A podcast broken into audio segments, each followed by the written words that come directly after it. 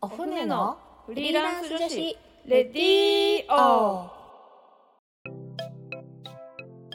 今日も始まりましたお船のフリーランス女子レディオラジオ沖縄ポッドキャストから全国に配信しております。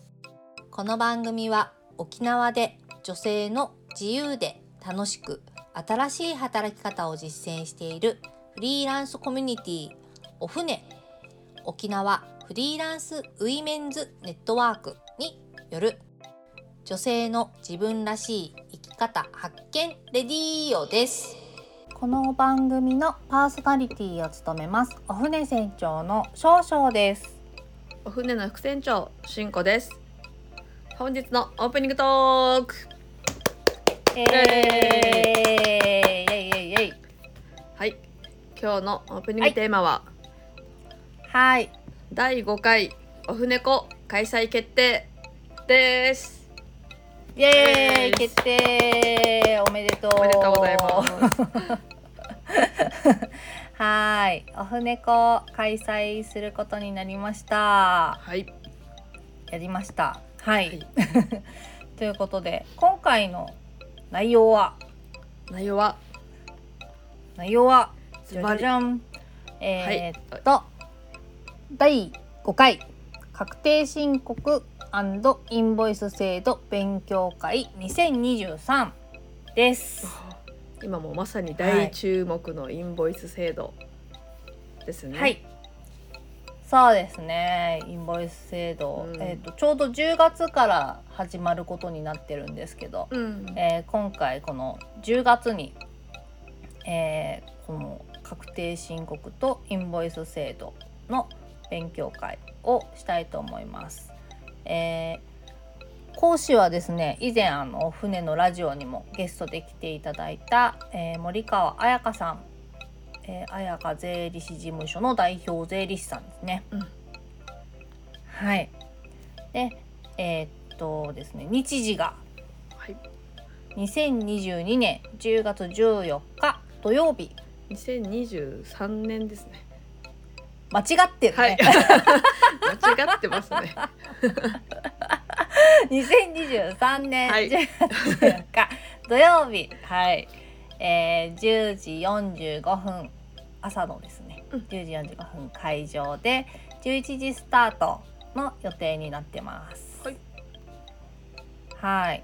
えーっとこの勉強会自体は1時間半ぐらいの予定なんですけど、えーそのまま会場にて、えーメンバーでランチ交流会ができればいいなと思っています。うんいいですねはい、そうですね。はい。で、えっ、と場所がですね、えっ、とまあお船のイベントはよくあの使わせていただいている西原町のソイラボというお店なので、そのまま、えーご飯も食べられるっていうことになっております。はいはい、駐車場もいっぱいあるんでそうですね大丈夫。はい。そうですね。ぜひあのソイラボはキッズスペースもあるので、うんうんあのお子さんも連れてきていただいて全然大丈夫です。はいはい。またあの結構あのお船子お船のイベントだから女の人しか参加できないのかなって思われがちなんですけど、うん。あのお船子は誰でも参加できるイベントになってるのであの女性とか男性とかも関係ないし、うん。あのまあ、全然どの方でも老若男女。そうですね。はい、まあなんならね、ご夫婦で参加されてもいいですし、はい、全然。うん。何も問題ないのでぜひ皆さん参加してほしいなと思います。はいはい、そうですね。うんなんかもう今回はね、私子守りしとこうかな。なんでですか？キッズスペースで子守りしとこう。いやいやいやちゃんとみんなでねあの勉強しましょうあそうですか。はい、いいですよ。私子守り担当でも全然いいんですけど。はい。でえーっとですね、そうそう。でソイラボさんあのなんかベビーカーっていうかあの赤ちゃん寝かせられる場所もあるので、うん。あの赤ちゃん連れでも全然大丈夫です。はい、安心して来ていただければと思います。はい。はい。そして？そして 気になる。気になる参加費。気になる参加費ですが。気になる参加費ですがはい。えーっとですね3850円というまあなんかあの中途半端な金額なんですけど、まあ、3500円。税込み3850円です。ですね。税込みなので、っていう形にはい。なっております。でえーっとまあ資料とあとあのまあ後日あのあれなんかなんて言ってたっけなーって思った時に、うんうん。えー見にょ見直せるように、えー録画したものを、えー配信します。はい、はい、なのでそれをあの配信する権利も込みの金額になってます。はい、まあねあの当日ちょっと参加はい。できないっていう方でも、録画配信のはい。この URL はお出しできるので、そうですはい。ね。ぜひぜひはい、ぜひぜひ申し込んでいただければと思います。はい、思います。で、えっ、とランチ交流会の方はですね、あのまあそのままえっ、と残っていただければそのままランチ交流会に参加できるので、えーランチ代はまあラン実費をお店の方にお支払いしていただく形で、はい、はい参加できます。はい、別に交流会の参加費とかはあのお船は取らないので、うん本当にまあ食べた分だけそのままお支払い食べた分だけはいお店の方に支払っていただければ参加できます。はいはい。ということでですね。えーっと現在ちょっとフライヤーも制作中なので、うん。また完成したら、えーお船のホームページブログなどでも、えー告知していきますので、はい。えー詳細もし気になるという方はですねあの、まあ、お船のホームページで、えーメッセージいただいてもいいですし、うん。まあ、SNS ではい。メッセージいただいても大丈夫ですし、えーっとまあ、お船の、えーメールアドレスですね。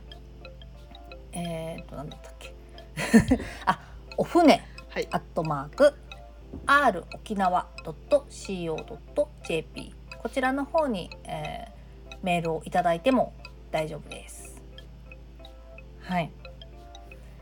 という感じなので、はいあのーもしまた質問とかあとまあ参加したいとかあのあったらどしどしうん連絡をいただければと、はい。はい、思っております。でもあのまあ14日まあ土曜日でまあちょっと朝はい、11時スタートっていうことで、まあ、もしかしたらね、うんうん。あの子供のこうなんか塾とかなんか子供の予定でっていう方もうん。もしかしたらいるとは思うんですけどもあの当日、はい。あの参加ちょっといただけるこう、まあ、メリットとしてはあの実際に質疑応答の時間を設けてるので、まあはい。その説明を聞いてその場でちょっと、あの質質問ができるっていうのがすごいメリットだと思うので。んんでやっぱり、ね。まあ、この部分をねあの、まあ、配信、うん。まあ、内容だけ確認できればっていう方だと、まあ、配信うん。でもいいとは思うんですけども、実際にこの質疑もうちょっと具体的にっていうのは多分おそらく出てくると思うので、まあ、実際に、うん。まあ、都合つく方はなるべく当日参加していただければうんと思いますね。そうですね、うんなかなかこう直接またねあのフリーランスの人が集まって話す機会っていうのもあんまりないので、うんね、ついでに交流もできちゃうっていううんはい、のがいいかなと思うんで,、はいまあ、で逆にあのお子さんちょっと体調を崩したとかっていう場合でも、ちゃんと後日、えー録画の配信を見たりもできるのでそうですね損しない 損しないという、はい内容になっております。はい、ぜひ皆さん参加していただければと思います。10月14日はい、土曜日お願いします。10月14日まあ、11時スタートソイラボさんで、はい、はい、開催します。よろしくお願いします。はい。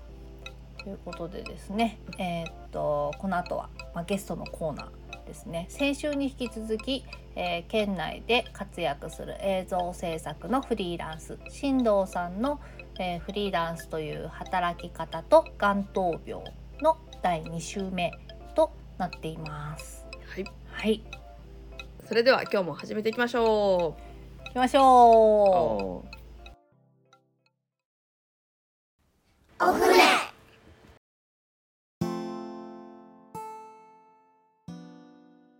もしあのちょっと言える範囲でいいので、うん。うんなんかどうどういったがんでなんかどれぐらいの状態で見つかったとか。あえっ、とね2018年の時はうん。えっ、となんだえっ、とねなんかもう本当に手で触ってあ乳がんでうん。で手で触ってなんかもうちょっとわかるしこりみたいなのがあっうん。てでなんかちょっとやっぱ気持ち悪いからちょっとけなんか見てもらいに行こうって言ってうん。なんか調べて那覇に有名な病院があるんでうん。そこにじゃあ行ってみようって言ってしたらもう結構もうすぐなんかマンモとかエコーとかとと取った時点でその初,、初見というかその時点で先生が多分これもしかしたらがんかもしれんっていうかもう悪性っぽいからもう生検しますって言ってでもうすぐ注射針ブシューってやって生検、あのなんせその検査なんかその、組細織をみたいなの取ってと。そうそうそう組織をブスって刺して取って、うん。それを検査に回すよって言って。で2週間後だったかな、3週間後だったかな？になんか結果出るからまた来てねみたいな感じで。ううん。んでなんかそれが4月とかかな。うん。で5月5月ゴールデンウィーク明けかな？まあその辺、まあ、1か月ぐらいにうんあやっぱりがんでしたねみたいな感じになって。うん。そうなんかそれもなんか普通そういう世間とかしてなんつうのあの次にその結果聞きに行く時って親とか兄弟とか連れていくらしいんだけど、私別に普通に一人でふらーっと行って「あれ？誰か付き添いの人いないんですか?」みたいな「あいないですよ一人です」みたいな感じで。でなんかあやっなんか先生とかもなんか看護師さんとか看護師さんとかめっちゃなんか暗い顔してなんか「やっぱりね」みたいな「残念なんだけど」みたいな感じなんだけど。あやっぱりそうでしたかみたいな。なんか私なんかあの親があの、父親が39でがんで死んでるから、なんかもう自分も39ぐらいまでしか生きないんじゃないのってずっと思ってきた人でそのと、うん。時多分その40歳になってもう39も飛び越えて40歳にもなって、うん。何もないわけないってぐらいに思ってたからまあそうでしょうねうん。みたいな、もう本当聞いて別にああそうでしょうねみたいな感じだったので、あんまりその重く受け止めなかったっていうかでしかもなんか まあ初期なんで。うん初期まあ本当に何だったかな。でもほあとステージ1とかだったのかな、うん。ステージ1とかで、うん。でも取れば治るんでみたいな、うん。もうとにかく手術して取ってしまいましょうみたいな。取ってしまいましょうじゃないんだよな。それもなんかいろいろ選べてえっとうんまずはその放射線だの抗がん剤なので小さくしてからうん。うん。あの、できるだけ小さく取りますか、とか。それともうん。全部もう取っちゃいますか？とか。うん。まあ、いろんなその皆さんそのちょっと残しなんかねその胸を残したいみたいな希望の人はやっぱりそのできるだけ小さくしてから手術したいっていう人もいるいるしっていうところで、いろんなこうあの、えー提案をされたけど私はもう気持ちが悪いので全部取ってくださいと。その全全摘でいいですと。えっとうん。その乳房というその乳腺の部分を全部取っちゃっていいです、そこそこにできるのでがんが、うん。乳腺のところにできたので。乳腺ごともういらないいらないですみたいな。怖い怖いんでまたそこにできても嫌なんでもう取ってください。っつって、まあ全摘したんだけどでなおかつあとなんかそのリンパにそのこっちら辺のそのリンパ節というのがあってそこにも一番転移がしやすい。ところってこと？脇の下のリンパ、うんうん。そこにも一番転移しやすいから、えっと、リンパもあの1個2個リンパ節1個2個3個ぐらいは取りますと。へえっと、1個目まず取ります。で2個目取ります。で1個目も2個目もその転移がなければ、まあ、3個目には行ってないから、みたいな感じで12個取りますよみたいな感じで。そういう普通にそれはやることで。要はこっちの先に転移してたらもう意味ないからとうん。取ったっていうことにならないので、えっとこの、えーうんと何？その乳腺とプラスそのリンパ節を2つかな？3つかな？なんかと取る手術を最初の年にしした。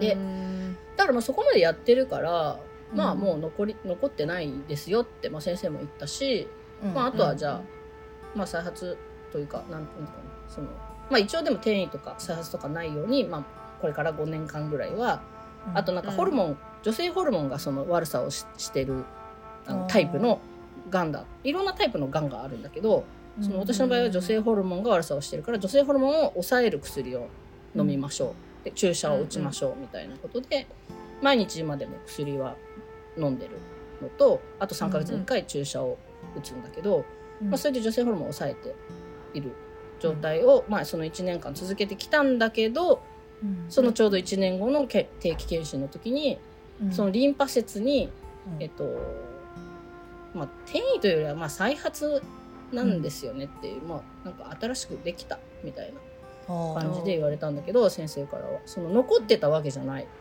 多分そのスキップっていうのかな。そのスキップじゃないんじゃないかみたいななんかその1個目2個目にはないのに3個目にあったんじゃないかみたいなそういうことも考えられはするらしいんだけどでも多分そうではないからもう本当これ多分多分再発なんだよねみたいな感じで言われて、うん。そう。でその時はまあもうあれですね。えっと再発だしあともう転移もしてて、うん。うん。そのなんかリンパ節だけじゃなくてなんかこのまあリンパのなな中なんだけどこの辺のなんか重核っていうところがよくわからない場所があるんだけど、その重核っていうところに飛んでるっていう話になってでこう重核っていうところは、そのなんていうのあの手術して取れるようなところじゃないからもうそこに転移してるってことは、もう抗がん剤やるしかないんですねみたいな。そこを叩くには、みたいな話になってでじゃあ抗がん剤あ手術まあここのリンパのところは手術で取んなきゃいけない。で、うんうん。あとこの重核を叩くために、えっとここ抗がん剤をやりましょうっていう感じになったのが、まあその2019年の5月あ6月。あー。その辞めてフリーになって1ヶ月後。うん。にそういう状態になった。なったけどなんか別に何全然なんか絶望も何もしなくて。なんかまあもういや別に抗がん剤とかやればうんなるでしょみたいな感じでやろうやろうみたいな。なんか全部なんか好奇心。あ抗がん剤ちょっとやってみたかったみたいな、なんかぐらい。ななんかあその1年目の時も「あ抗がん剤やんないで OK です。もう手術全部取れたんで」って言われてちょっと残念だったぐらいの感じだったから。あなんか体験として まあなんかそのね経験値としてややってみまあちょっとやなんかねそういう機会があるならやってみたいなぐらいだったんだけど、えーまあ1年目はなかったんだけど、まあ、2年目でそういうちょっと状況になったので、うん。やることになったという感じですね。なるほど。だってね新藤さんねあの実はあの私のあの昔からの友人でうん。結構仲いいんですよ。うん。でちょっとあの性格を話すとうん。すごい真面目なんだけどうん。なんか極端ですごく、なんていうのないい意味でねあの、うん軽くかんなんていうの物事考えるっていうか そう。うん病気になってもなんとかなるんじゃんって本当にさらっと言うからえ周りがドキドキするみたいな。そうですよね。さっきもね フリーランスになる時もうんどうにかなるんじゃんみたいなこうことになったっていうその前まではめっちゃ家賃とかすっごい細かく計算して、うん。こうだったらこうだよなって考えるけど結果、なんとかなるんじゃんっていう。あそこまですごいちゃんとこういろいろ細かいこと考えてうん大丈夫かなって考えるけど最後の最後はもう OK ってなる。っていうことですね。そうですね。なんかどっちかなんだろうこう考えるんだけどうん。あのわあんまこう悪いようにはかん、まあ、最悪のことまで一回考えるんで一番最悪のだとこうだなみたいなことまで考えたらあとは、あのそうならないようにあの、いい方向に行けばいいだけじゃんみたいななんか感じに思う思うので、うん。うん多分そうあんまりその考え込んであダメかもしれないなとかはあんまり思わない。うんだからすごいすごい面白い人なんですよ。なんか あのそのまあ病気になったりとかっていう間も、まあ、仕事はまあその同じようにそのままやられていたんですか？うんあのー入院中もあの、ん。パソコン持ち込んであの あの台本書いたり編集したりしていました。あだからほとんど寝てるなんてこと、まあ、入院中も全然あの手術の日手術の日とその翌日ぐらいまでは、まあ、ちょっと痛かったりなんかするのでー横になってたけど、あのもうよ2日目ぐらいからは普通に起き上がれるようになってからは普通に仕事したり、ううんんなんかしたりしてしててあんまりだからそうですね。なんかそのそれも良かったんじゃないかなと思うんですよね。なんかこう病院でただ寝寝寝たきりでなんかねね寝たきりっていうか寝ててさ3食出てきて、食べたい食べて起きて寝て誰かなんかちょっとお見舞いの人が来てなんか喋るとかじゃなくてもうちょっとやることあるんですいませんみたいな。看護師さん看護師さんがいちいちちょっとパソコンちょっとどかしてみたいな。あの血圧測るよみたいな。もう振動さんみたいな感じ。そうそうそうそう。そうまた仕事してるの？みたいな感じだったからなんかそのややることがあったっていうのはなんかうん。良かったのかなとも思うけどそうですね。あんまりだからそこで多分なんかそのくよくよしてあもう仕事もでもうちょっと休むわとかいうふうになっちゃうと余計になんか、うん、余計になんかね暗くなるっていうかなんかねなんか後ろ向きになっちゃうから、うん。うんうんうんやることがあってあと社会ともつながっていられるしとかっていうところで、うん。まあ、できる限りは、まあ、仕事とかあるならやらせてもらう方がいいし、なんか一応そこは後から聞いたらそんなチームの仲間たちもこう多分なんかこう不安になるはずだから仕事を与えとけみたいな感じで、させてたっぽい。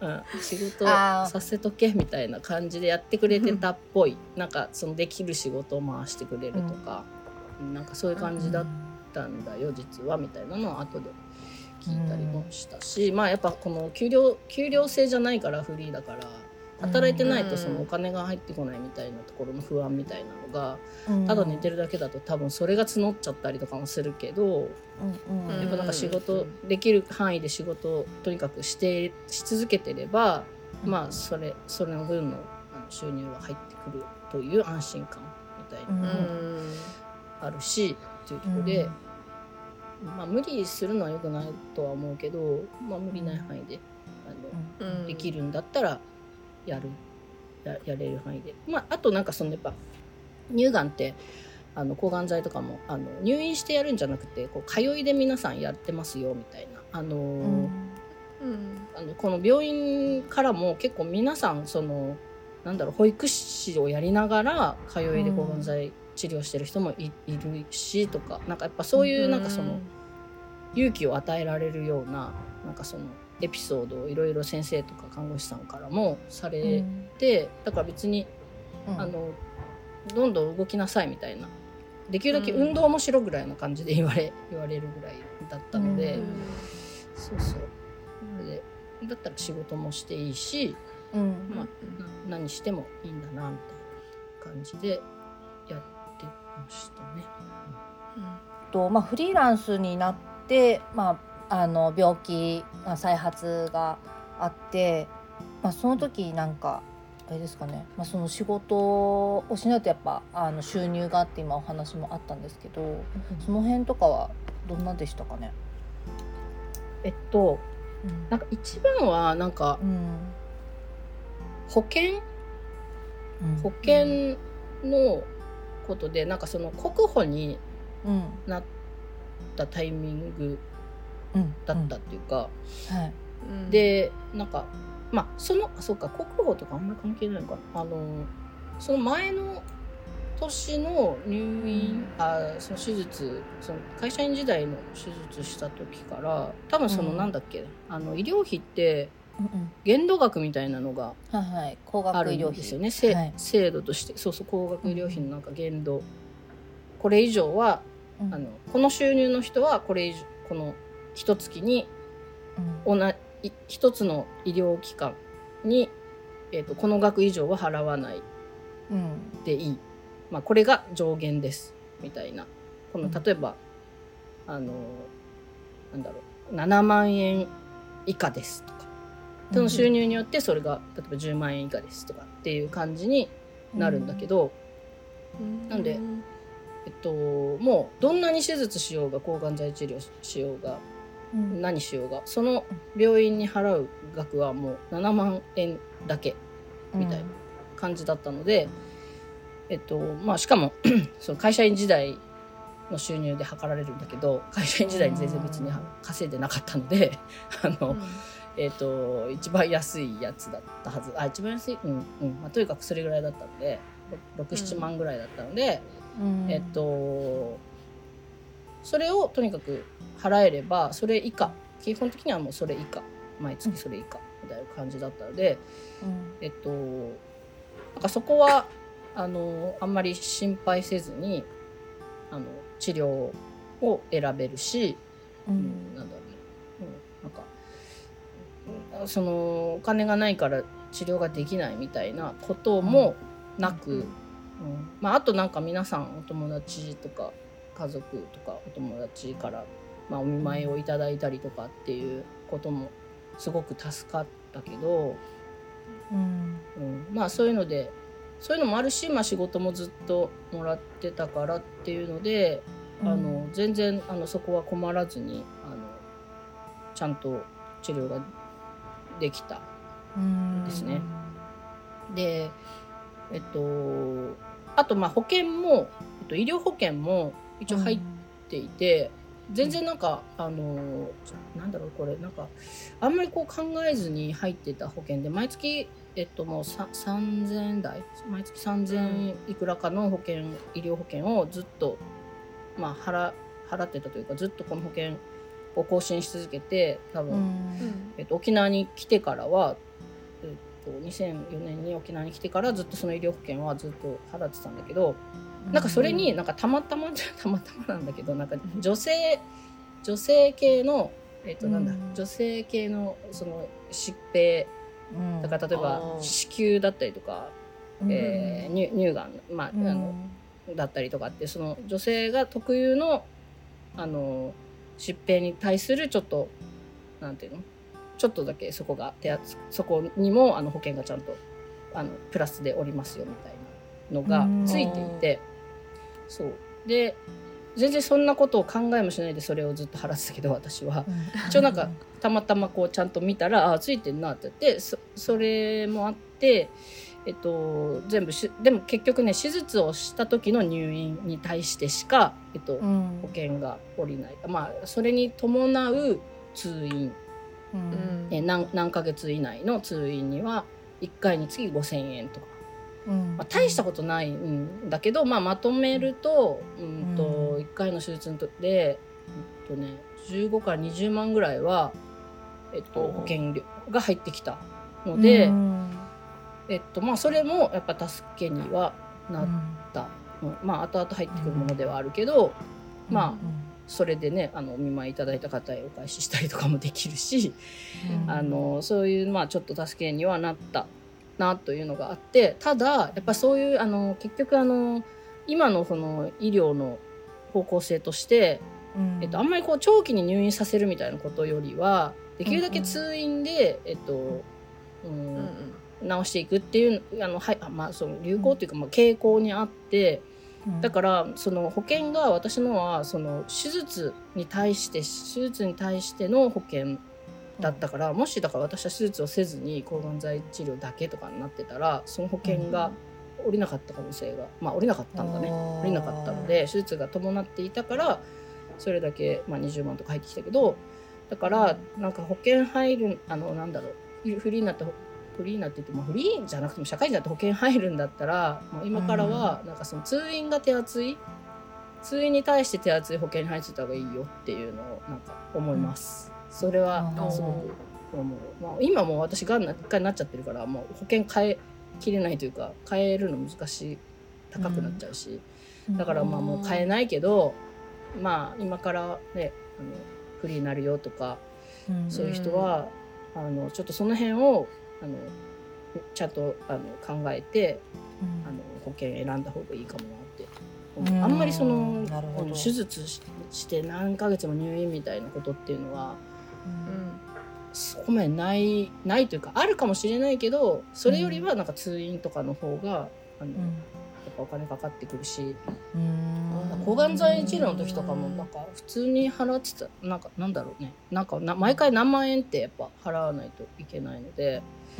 い今も今もえっと半年に1回ぐらい私も、えっと、今もあ3ヶ月に1回2万円払ってるのね結構それも辛いじゃん、あの1回病院行くたびにそのホルモンを抑える注射が1万5,000円ぐらいしてあ1万6,000円ぐらいしてあとその3ヶ月分の飲み薬が3,000円ぐらいしてみたいな感じだから、うん。1回2万円ぐらいは3ヶ月に1回払わなきゃいけないんだけど、まあ、それに対する保険っていうのはないのでないというか私の,、うん。のようなね私の保険はそれに対しては、あの請求できない保険だからなんかねそういうのもなんかあのできる保険だったらよかったなとかっていうのは思う。ので、まあ、皆さんうん今からの人はそういうことを参考になればなと思います。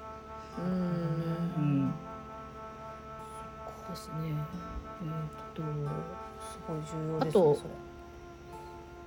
あとなんだろうそのなんか、うん。まあ一応そのフリーになったなってたからなんか、うん。うんまあ一連のその毎月7万円とか払わなきゃいけないのとかもなんとかなったけど、うん。なんか会社員時代の給料だったら無理だったなって思っちゃう。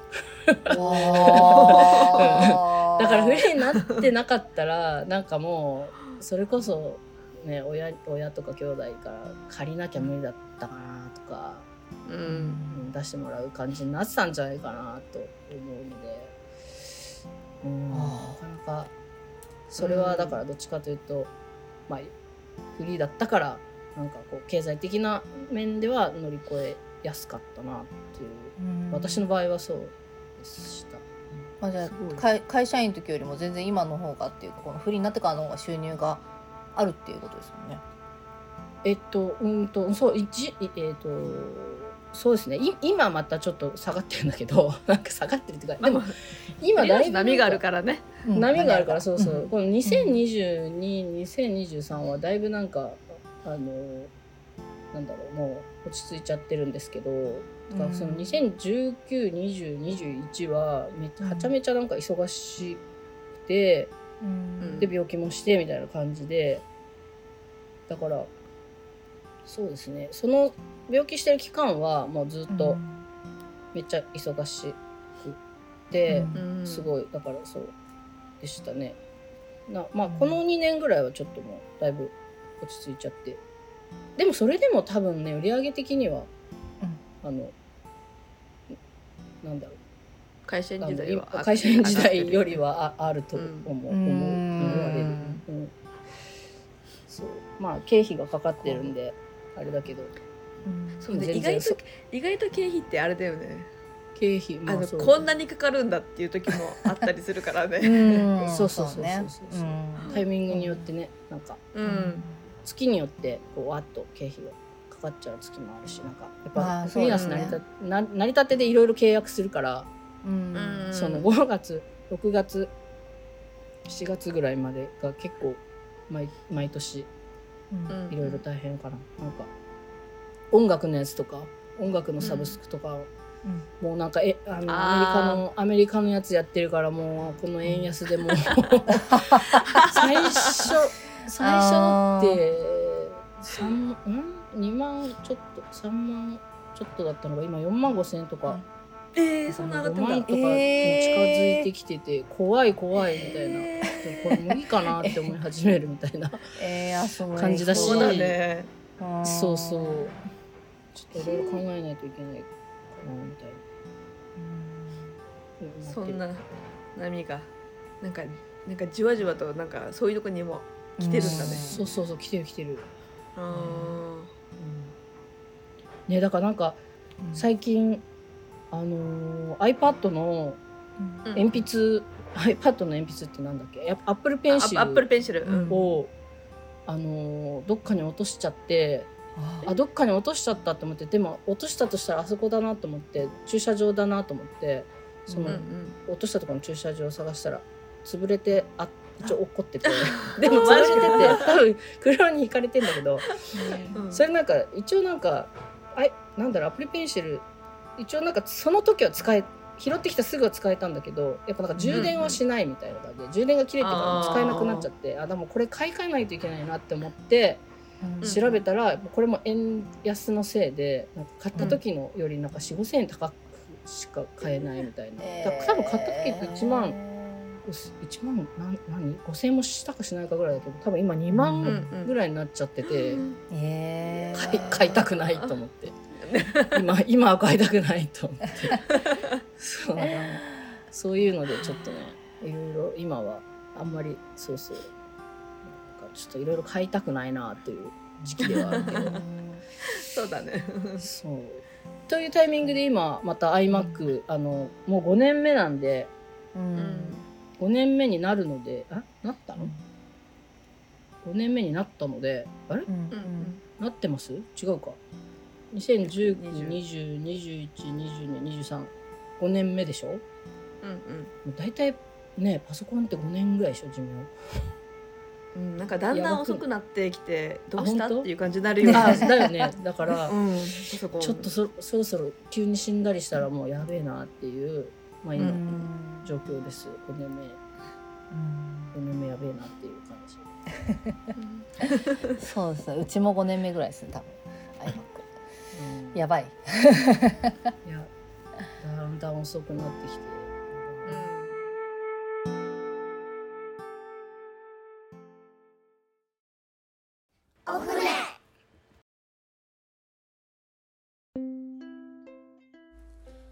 私たちパーソナリティやフリーランスとして働く女性に聞いてみたいこと。